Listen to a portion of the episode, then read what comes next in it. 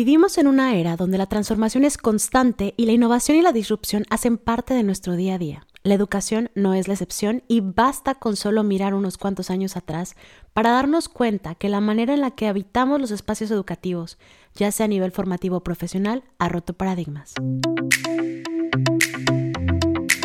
Hola, mi nombre es Dani Durán y te doy la bienvenida a Hotel Podcast, el espacio para compartir contigo experiencias inspiradoras, consejos expertos e información práctica sobre tendencias relevantes en el ámbito del desarrollo profesional y personal.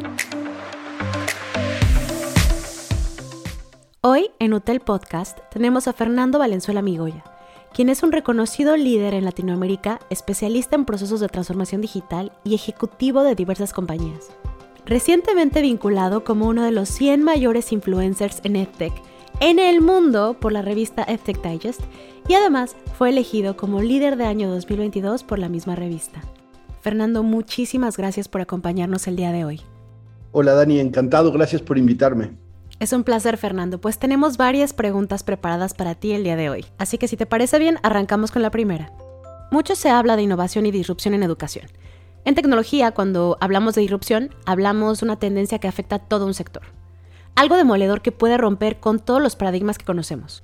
¿Vislumbras alguna tendencia en educación para este 2023 que pueda convertirse en una disrupción a corto o mediano plazo? Bueno, primero yo, yo creo que es muy difícil decir que hay una disrupción cuando tú lo que tienes que romper es, es un sistema. Entonces la educación es un sistema complejo, tienes muchos stakeholders, muchas dimensiones, tienes una parte que se puede automatizar, otra que se puede personalizar, otra que se puede expandir. Entonces, hablar de disrupción en la misma medida que probablemente puede ocurrir en una industria un poco más lineal o con menos stakeholders, me parece un desafío muy, muy grande. Ahora, definitivamente todo el sistema se está empezando a descomponer en pedazos y se está empezando a reacomodar aquí hay un marco que a mí me parece muy valioso que hizo Holon IQ y básicamente es este capítulo de descomponer la universidad, primero en cuatro grandes temas, ¿no? Desde la adquisición de los estudiantes,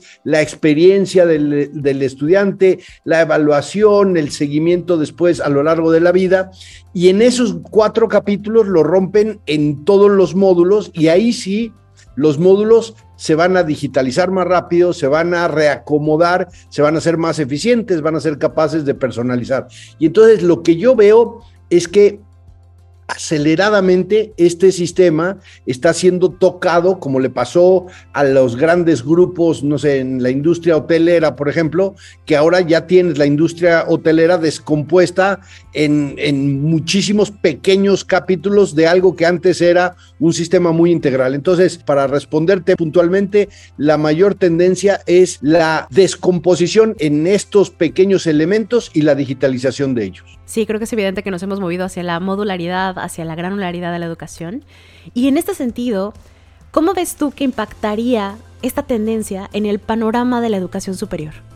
Bueno, entonces la educación superior evidentemente viene todavía con muchísimo retraso respecto a cómo se enseña, ¿no? Entonces, yo siempre digo que eh, seguimos haciendo cosas que se necesitaban o que se originaron en la, en la era de la agricultura, o sea, seguimos tratando de enseñar cómo se hacen las cosas, ¿no?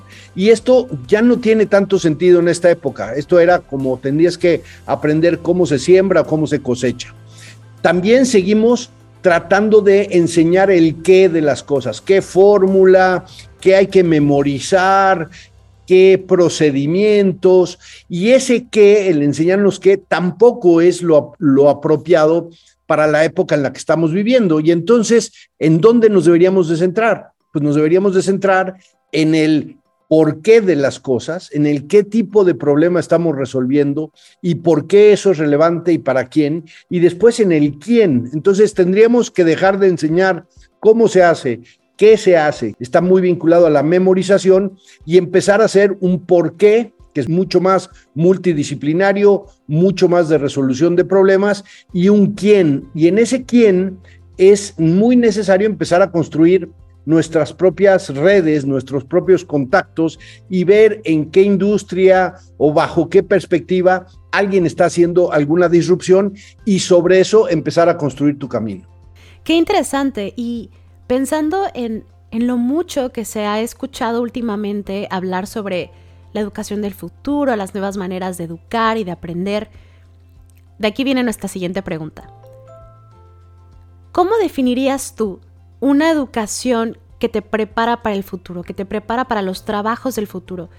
¿Y cómo debería ser esa educación pensando en un ambiente universitario que pueda preparar a los estudiantes para el futuro, pero al mismo tiempo sea capaz de considerar las circunstancias que tenemos en el presente? Bueno, me, encanta la, pregunta porque, digamos, yo llevo mucho tiempo pensando en esto y, trabajando con instituciones como el Institute for the Future y el Copenhagen Institute for the Future.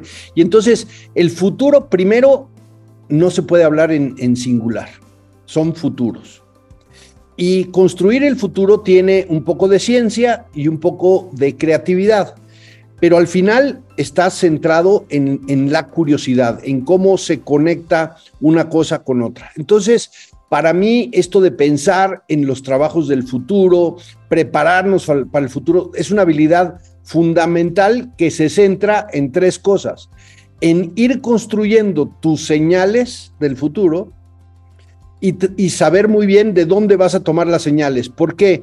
Porque normalmente las universidades pues toman señales de otras universidades, pero no están tomando señales del mundo o de las diferentes tendencias. Entonces, primero, construir una base de señales que sea relevante. Segundo, en base a esas señales, pensar en estos escenarios futuros. ¿Qué pasaría en el momento que estas dos señales sean masivas, impacten a todas las familias. Eh, no sé, te pongo un ejemplo, ¿qué pasaría el día en que la conectividad ya no sea un desafío? El día que tengamos satélites en todo el mundo y las personas que nunca han tenido conectividad tengan conectividad de alta calidad. ¿Qué, ¿Qué va a pasar? Y ese futuro va a llegar porque hay señales, ya está Starlink y están muchas otras. Entonces, ¿qué pasa cuando ese escenario se materializa o se acerca, y entonces necesitas la tercera herramienta, que es las herramientas del futuro. Y entonces, ¿qué harías cuando el 100% de tu población tenga acceso a conectividad a bajo costo y alta calidad? ¿Qué vas a hacer? Y, normalmente esto ocurre para los empleos del futuro, requieres adaptabilidad. Yo me baso en dos habilidades que no se enseñan mucho, que son adaptabilidad y colaboración. Y colaboración con personas que piensan distinto, no con personas que se parecen. Y entonces yo creo que esas, esas son las maneras de ir preparando una educación para los futuros y no para el futuro. Muchas gracias, Fernando. Y sí, creo que ya lo estamos viendo con todas estas tecnologías que han dado mucho de qué hablar últimamente, eh, la inteligencia artificial, el metaverso. Y sobre este punto, sobre las tecnologías inmersivas, como el metaverso precisamente, ¿qué tan cerca o lejos estamos de que su aplicación sea verdaderamente inclusiva? Sí, yo, yo estoy convencido de que van a jugar un papel fundamental y, por tecnologías inmersivas muchas veces pensamos que necesitas estos lentes sofisticados, caros, difíciles de acceder y yo creo que ahí se están también rompiendo muchas, muchas fronteras.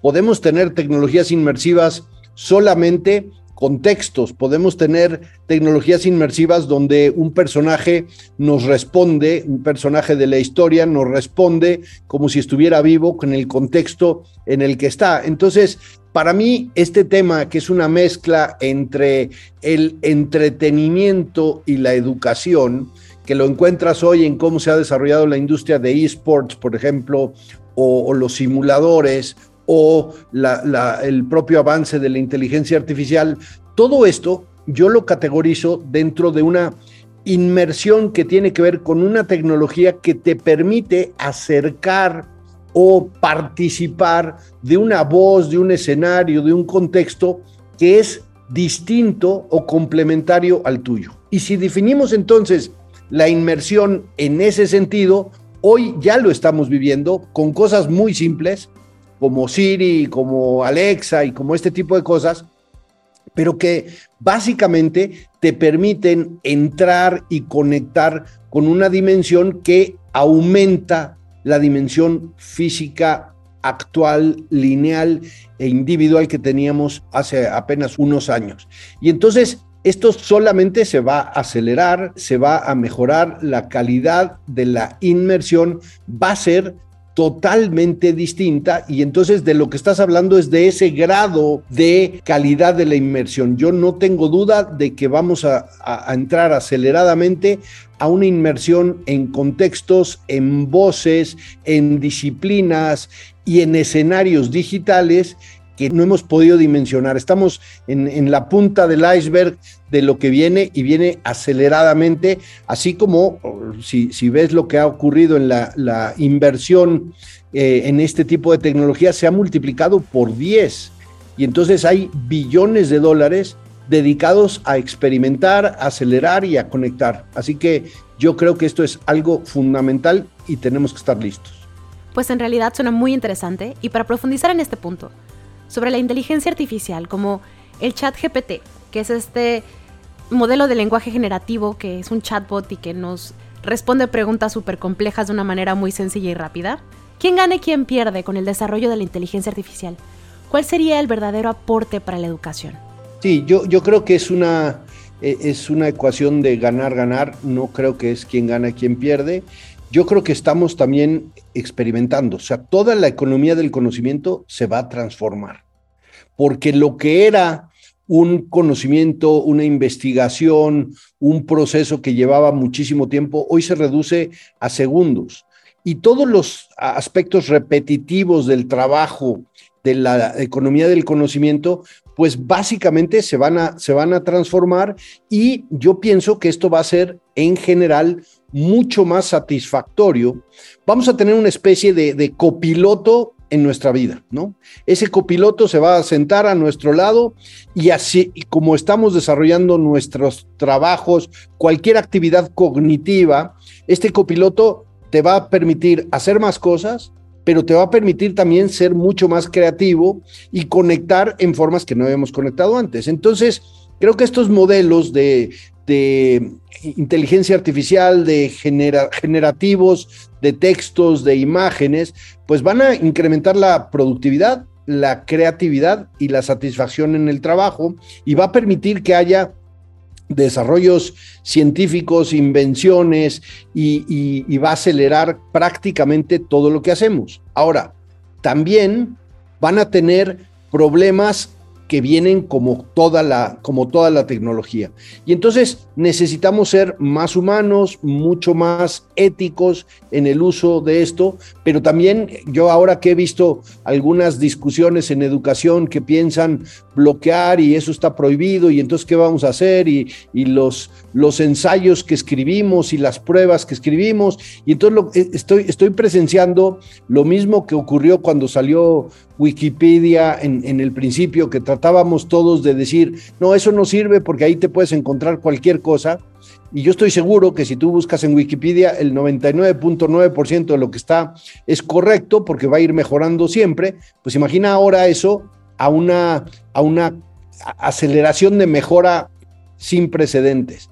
Y entonces no se trata de ver cómo mantenemos a la inteligencia artificial lejos de la educación, sino de cambiar la forma en la que hacemos preguntas, la forma en la que evaluamos, la forma en la que enseñamos, pensando que tenemos un copiloto permanentemente acompañándonos.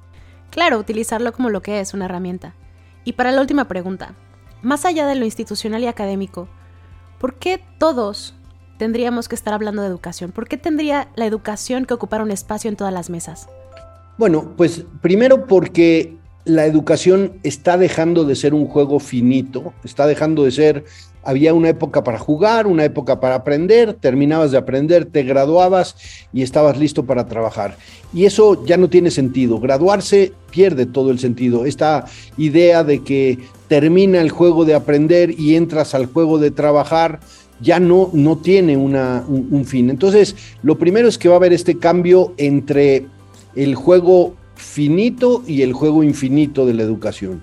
Y lo segundo es que estamos ya cada vez con mayor conocimiento de lo que está pasando en nuestro cerebro y cómo conectamos. este concepto de la neuroplasticidad y lo que hemos aprendido en los últimos meses, porque en realidad hay unos avances increíbles en, la ciencia de la, en la neurociencia. Y entonces está demostrado que tú puedes aprender y mejorar cualquier tipo de habilidad en cualquier momento de tu vida. Y eso trae una siguiente consecuencia. Estamos frente a una realidad del trabajo donde vamos a convivir probablemente con seis o siete generaciones distintas. Y por eso es que yo le doy tanto valor a esta idea de la de fortalecer la colaboración, porque no necesariamente sabemos colaborar en un entorno ni educativo ni de trabajo con diferentes generaciones. Tú imagina poner un equipo donde tienes dos personas de 60 años o más, con un contexto distinto, trabajando con dos de 30 años o menos, y después trabajando con diferentes entornos socioeconómicos o diferentes creencias políticas. Ese grupo sería un caos. ¿Por qué?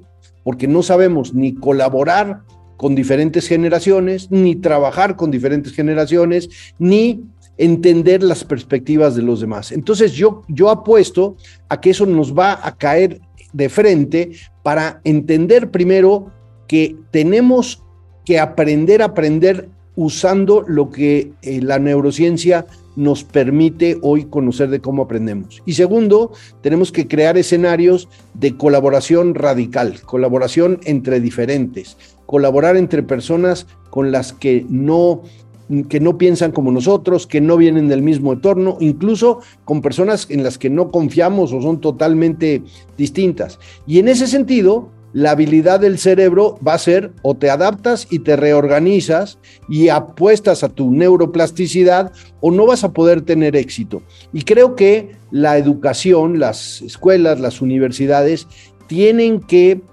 forzar y promover este tipo de escenarios multigeneracionales, colaborativos, multidisciplinarios y sobre todo en etapas distintas de la vida. No es esta generación tradicional que todos nos graduamos de la preparatoria y entramos juntos a la universidad y salimos juntos y nos graduamos. Y entonces creo que por ahí van a empezar a ocurrir todas este, e, estas eh, transformaciones donde vamos a encontrar que necesitamos un nuevo mapa de aprendizaje.